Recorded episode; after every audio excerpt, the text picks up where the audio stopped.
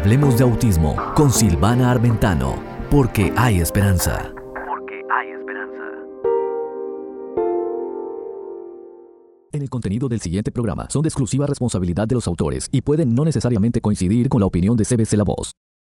Hola, hola, aquí estamos una vez más en Hablemos de Autismo con Silvana Armentano porque hay esperanza y es una esperanza real cuando conoces más del asunto y de las, de las posibles causas del colon irritable que vamos a hablar en este momento y la conexión con el autismo y la conexión con el, la disconformidad que todo el colon irritable puede traer a tu niño especial. Por eso que importante poder hablar de este asunto para que entonces tengas más información bien documentada para que puedas tomar decisiones más acertadas para la salud de tu hijito. Muy bien, hoy te voy a enseñar eh, varios documentos, varios documentos que diferentes asociaciones de la salud han investigado, ¿sí? Y sabes que a mí me gusta mucho usar eh, varias eh, universidades médicas aquí en Estados Unidos que traen una información muy buena.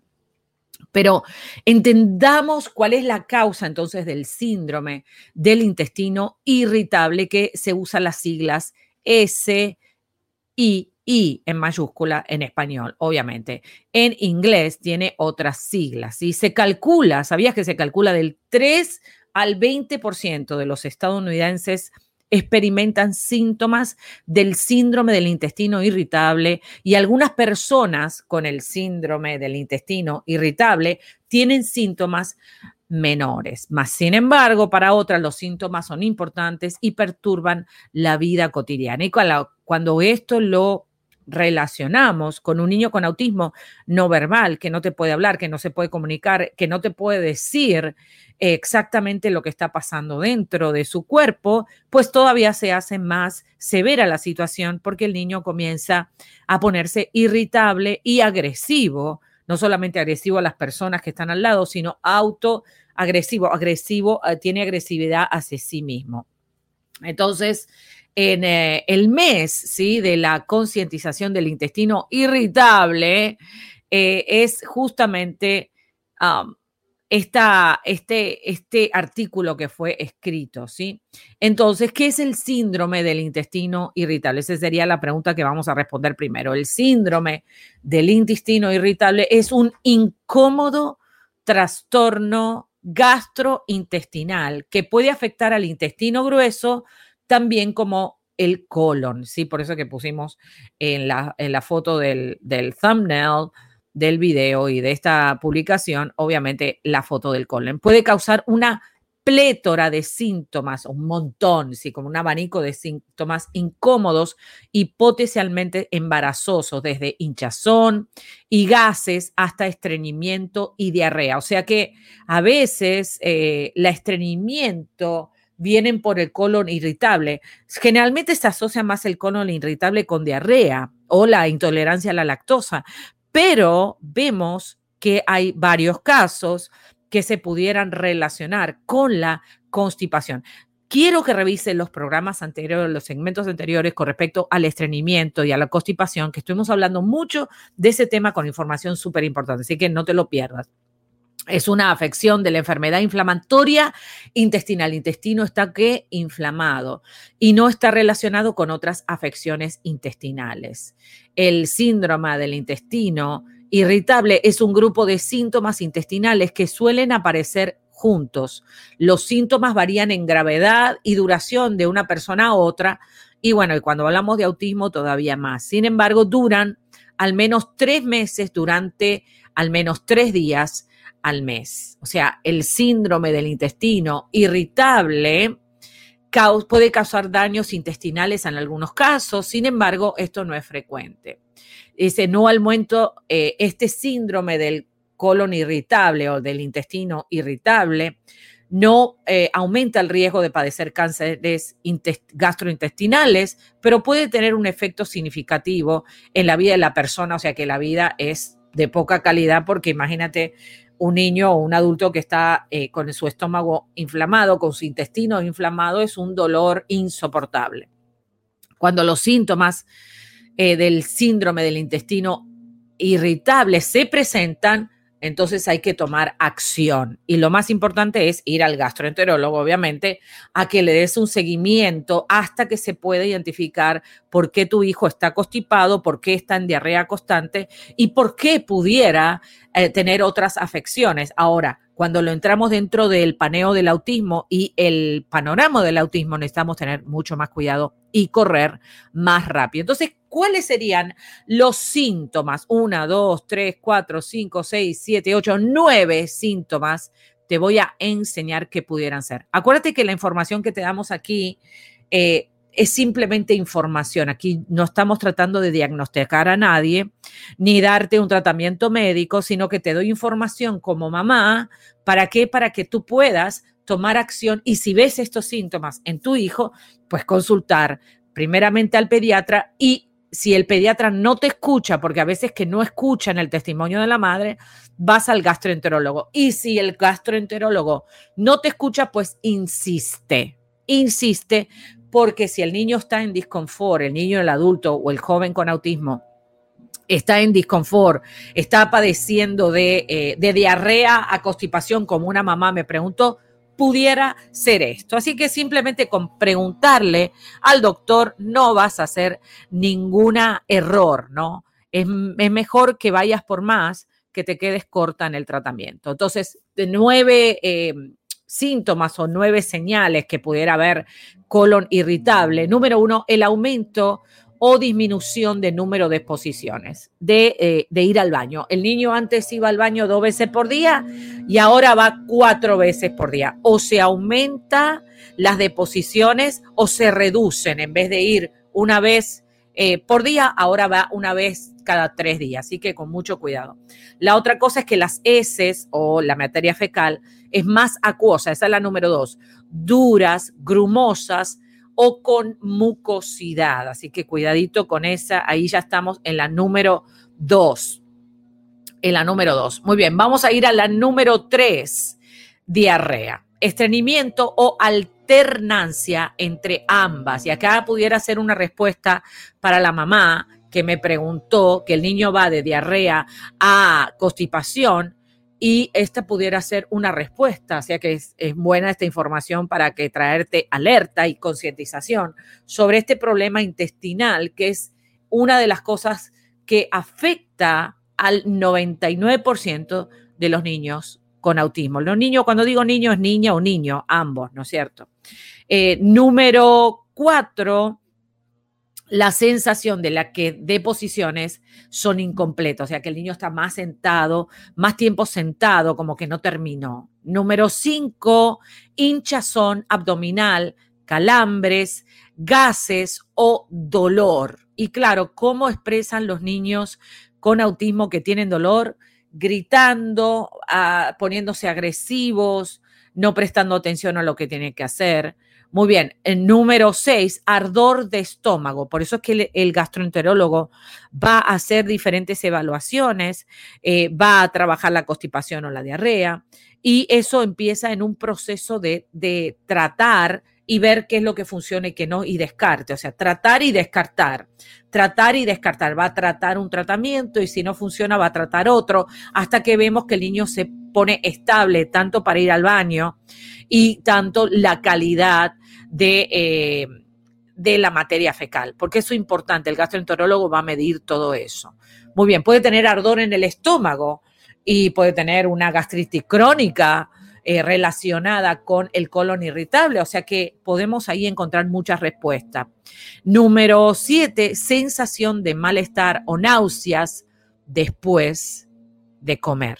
Y acá es una de las cosas tan importantes porque pudiera ser que tenga alergia a algún em, eh, comida que comió o algún producto eh, alimenticio que tragó o a la caseína o a la leche y ahí empezamos a ver el espectro un poquito más claro. Vemos que la, que la, la neblina y la nebulosa que estaba cubriendo la información de repente empieza a ser más claro porque vamos a ser más específico. Eh, número siete, urgencias frecuentes para ir al baño en diarrea o bien no tener ninguna o por una semana no quiere ir. Síntomas que empeoran después de las comidas. Y vemos que después de la comida, cuando hay movimiento gástrico, el niño se pone todavía peor. Así que todas estas causas, estas nueve eh, síntomas o, señales, tienes que tener mucha eh, cautela con eso. Entonces, las frecuencias idas al baño, el dolor y el malestar general pueden dificultar el funcionamiento en el trabajo, en la casa, en el, cualquier situación social, en el estudio, en la terapia. Y tanto los hombres como las mujeres que padecen el síndrome del intestino irritable manifiestan sentimientos de de depresión de estrés y de aislamiento. Y el estrés puede causar el intestino irritable y el intestino irritable puede causar estrés. O sea que estamos, había una combinación ahí. Algunos investigadores sugieren que debido a las diferencias hormonales, el intestino masculino puede ser menos sensible a los síntomas del síndrome de intestino irritable o quizás los hombres simplemente evitan buscar ayuda para el síndrome del intestino irritable porque le da vergüenza que le tienen que decir al doctor que si tiene unos guasecitos o todavía no está claro si las mujeres experimentan más brotes durante la menstruación y el embarazo. Pero sabemos que cuando hay cambios hormonales en los niños, eh, cuando entran a la adolescencia, hay un montón de cambios en el cuerpo que hay que prestar atención para poder ayudarlo lo antes posible. No dejes a tu hijo en dolor.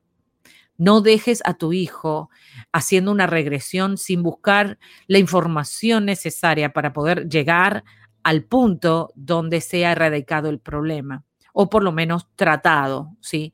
No dejes a tu hijo en dolor. Te recomiendo, por favor, no lo hagas. Los niños especiales son angelitos, angelitos de Dios que necesitan tu ayuda. Por eso, tu mamá y tu papá, nunca niegues un tratamiento médico a tu hijo. Ellos no tienen manera de defenderse. Por eso que tú eres la voz de ellos y es importante que sea una voz de defensa y de activación para poder defenderlos como corresponde. ¿Ya leíste los blogs de autismo en cbclavoz.com? Puedes aprender mucho más escribiendo la palabra autismo en el buscador de nuestra página web. De nuestra página web.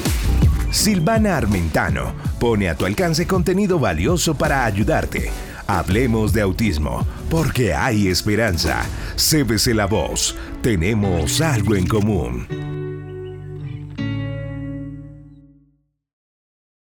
Otros investigadores están estudiando si ciertas bacterias del intestino pueden provocar esta afección. Y también hongos como la cándida, que eso vamos a hablar en otro programa, ¿no es cierto?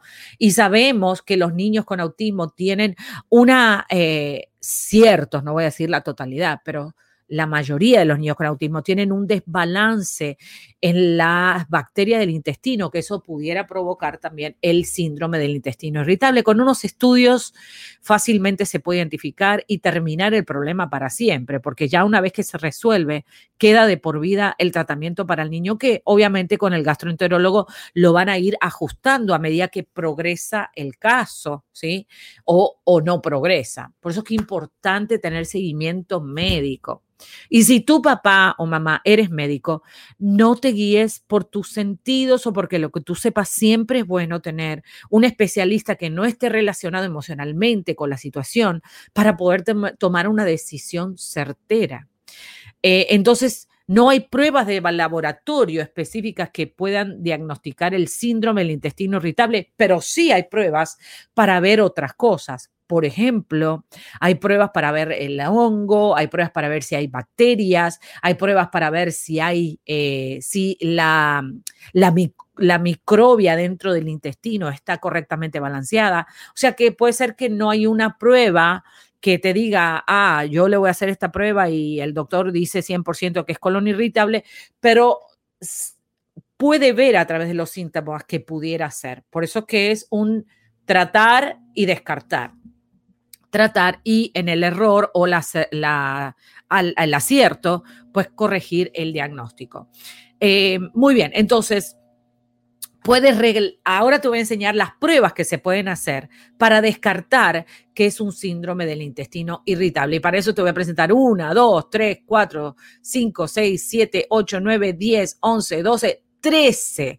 Trece eh, 13 eh, pruebas que se pudieran hacer para descartar que eh, pudieran ser otra cosa. Número uno, alergias o intolerancias alimentarias. Y otra vez volvemos a lo mismo. Lo que se pone por la boca, si tiene intolerancia al gluten, eso se puede saber rápido con un examen de sangre. Como la intolerancia a la lactosa, a los malos hábitos alimentarios, ese es número uno. Número dos, medicamentos como los de la presión arterial, el hierro y ciertos antiácidos. Ciertos antiácidos puede provocar eh, irritabilidad en el intestino. Qué, interesante, ¿no? Número tres, infecciones. Por eso es que le hacen exámenes de sangre, exámenes de orina, exámenes de materia fecal, para entonces poder examinar qué es lo que está pasando adentro. Número cuatro, deficiencias enzimáticas en las que el páncreas no libera suficientes enzimas para digerir o descomponer adecuadamente los alimentos. Y para eso eh, una vez que el gastroenterólogo investiga lo que hay en la, en la, microbia, ¿no es cierto? Con un examen que vamos a hablar de ese examen de, de DNA, un estudio completo de la persona y de toda la microbia que hay en esa persona y eh, las bacterias y todo el componente de su cuerpo, ahí pueden saber si hay alguna enzima que esté desbalanceada y está provocando eso y entonces no está ayudando a digerir o descomponer adecuadamente los alimentos. muy bien, uno, dos, tres, cuatro, cinco enfermedades inflamatorias del intestino como la enfermedad del Crohn, que eso lo vamos a estudiar en otro, en otro programa. Su médico puede realizar algunas de las siguientes pruebas para decidir si tiene síndrome del intestino irritable. Número uno, va a ser una sigmoidoscopía flexible o colonoscopía para buscar signos de obstrucción o inflamación en los intestinos. Es el número uno. Número dos va a ser una endoscopía por la boca superior si tiene acidez o indigestión. Número tres puede hacer radiografía si está, si puede, eh, si el niño está constipado para ver cuán constipado está el colon. Eh, número, número cuatro, hacer análisis de sangre para buscar anemia, muy pocos glóbulos rojos, problemas de tiroides y signos de infección. Número cinco, análisis de las heces para detectar sangre o infecciones. Número seis, pruebas de intolerancia a la lactosa, alergia al gluten o enfermedad celíaca.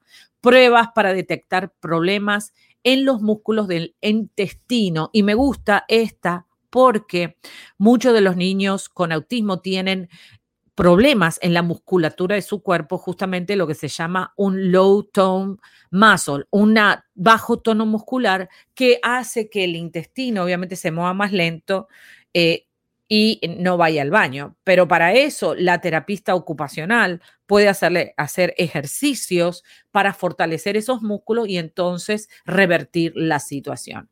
Muy bien, vamos a hablar ahora de los tratamientos del síndrome del intestino irritable y los cuidados en casa. Casi todas las personas que padecen el síndrome del intestino irritable o del colon irritable pueden recibir ayuda, pero no hay ningún tratamiento que funcione para todos, por eso que es personalizado. Y mucho más cuando tenemos un niño con autismo que pudiera tener diferentes situaciones con respecto a lo que come, lo que ingiere, alergias, asma y otras cosas que pudieran estar afectando también estrés. Usted y su médico tendrán que trabajar juntos para encontrar el plan de tratamiento adecuado para controlar sus síntomas. Hay muchas cosas que pueden desencadenar los síntomas del síndrome del intestino irritable o el colon irritable y cuáles son los desencadenantes. Así que es posible que tenga que hacer algunos cambios en su estilo de vida y tomar qué cosa, medicamentos, los medicamentos que les prescriba el gastroenterólogo, definitivamente. Aunque hay ciertos médicos eh, ciertos médicos familiares o pediatras que también lo pudieran hacer. No te lo recomiendo, porque zapatero al zapato.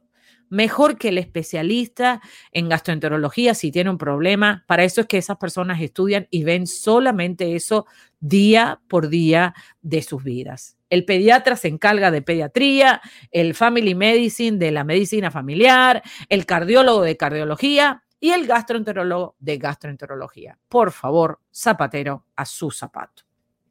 Muy bien, por lo general, con algunos cambios en la dieta, pudiéramos ayudar un poquito a este niño que está padeciendo cosas eh, pues, eh, de mucho dolor. Y, por ejemplo, evitar la cafeína en el café, el té o los refrescos. Añadir fibra a su dieta con alimentos como frutas, verduras, cereales integrales y frutos secos Beba al menos tres o cuatro vasos de agua fría o de agua al día. No fume. No creo que los niños con autismo fumen. Aprende, a relajarse, ya sea haciendo más ejercicio y reduciendo el estrés en su vida. Limite la cantidad de leche o queso que consume. Coma comidas más pequeñas con más frecuencia en lugar de comidas copiosas. Lleva un registro de los alimentos que come para saber qué alimentos te provocan ataques de síndrome de intestino irritable. Por eso que los alimentos pueden ser desencadenantes, como los eh, pimientos rojos, las cebollas verdes, el vino tinto, el trigo, y la leche de vaca. Si te preocupa obtener suficiente calcio, puedes intentar obtenerlo de otros alimentos como el brócoli, las espinacas, los grelos, el tofu, el yogur, las sardinas, el samol, el salmón como espinas, el salmón con espinas, el zumo de naranja enriquecido con calcio, y el pan o suplementos de calcio. Pero cuidado con el trigo, o sea, vemos que el trigo puede ser un desencadenante, pero después te recomiendan comer pan. Así que cuidado con eso. Entonces, pensamiento final. Si experimentas dolor o tu hijo está experimentando dolor abdominal persistente, hinchazón, gases, diarrea, estreñimiento mucosidades en las heces, pide una cita con el médico ya, que no te esperes más a un gastroenterólogo especializado en niños con autismo todavía mejor. Estos síntomas pueden ser un signo de síndrome de intestino irritable o colon irritable, como se llama más comúnmente, y una enfermedad que puede afectar al intestino grueso. También pueden estar causados por otras afecciones, como una infección gastrointestinal o incluso un cáncer de colon. Tu médico puede ayudarte a identificar la causa de sus síntomas y recomendarle un plan de tratamiento. Recuerde que si tiene síndrome del intestino irritable, puede controlar sus síntomas con algunos cambios en su estilo de vida. Wow, cuánto que hemos aprendido. Yo aprendí muchísimo, creo que más que tú he aprendido en este programa y en esta información. Ahora, en el próximo segmento voy a hablar eh, otras cosas también relacionadas con la irritación del colon, que vemos eh, como un denominador común en los niños con autismo, estos problemas intestinales, especialmente por la aparición de la cándida, este hongo eh, intestinal y el desbalance microbiótico, para llamarlo de alguna manera, dentro del intestino. Yo no soy médico, soy una mamá nada más que estoy haciendo esto para traerte información de lo que me pasa a mí con mi hijo y para que puedas tener alerta y evitar evitar que eso siga escalando y siga arruinándose la vida de tu precioso ángel o de tu preciosa princesa. Así que, eh, pues tengo más información. Me gustaría que si te interesó este contenido, te suscribas al canal y dele esa campanita para que no te pierdas nada y obviamente nos escuches en el próximo segmento con información súper especial para ti y para los tuyos. Yo soy Silvana Armentano y esto es Hablemos de Autismo con Silvana Armentano porque hay esperanza. Y recuerda que la persona más importante para entrenar, educar, echar adelante y cuidar a tus hijos eres tú. No le dejes ese privilegio a nadie más. Lo que todo niño con autismo quiere que sepas. La voz del autista.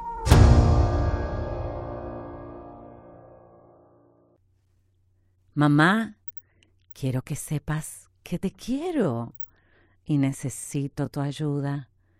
Mamita, no tengo control de mi cuerpo y a veces me muevo mucho porque no siento mi cuerpo en el espacio. ¿Me pudieras ayudar a sentir mi cuerpo? No te enojes conmigo. No tengo control de eso. Y soy muy chiquito para corregirlo solo. Quiero verte feliz. ¿Lo arreglamos juntos a este desorden? Esa fue la voz de un niño autista sacado del libro Hijo mío, lo que todo niño con autismo quiere que sepas. Y muchas veces nuestros hijos tienen muchas cosas que decirnos, pero los músculos de la boca no se lo permiten y a veces toda la información que tienen en el cerebro no les sale por la boca. Podemos ahora ayudar a nuestros hijos a que puedan expresarse en libertad. Cuento contigo. Afiliadas. Si deseas transmitir este programa, afíliate ya.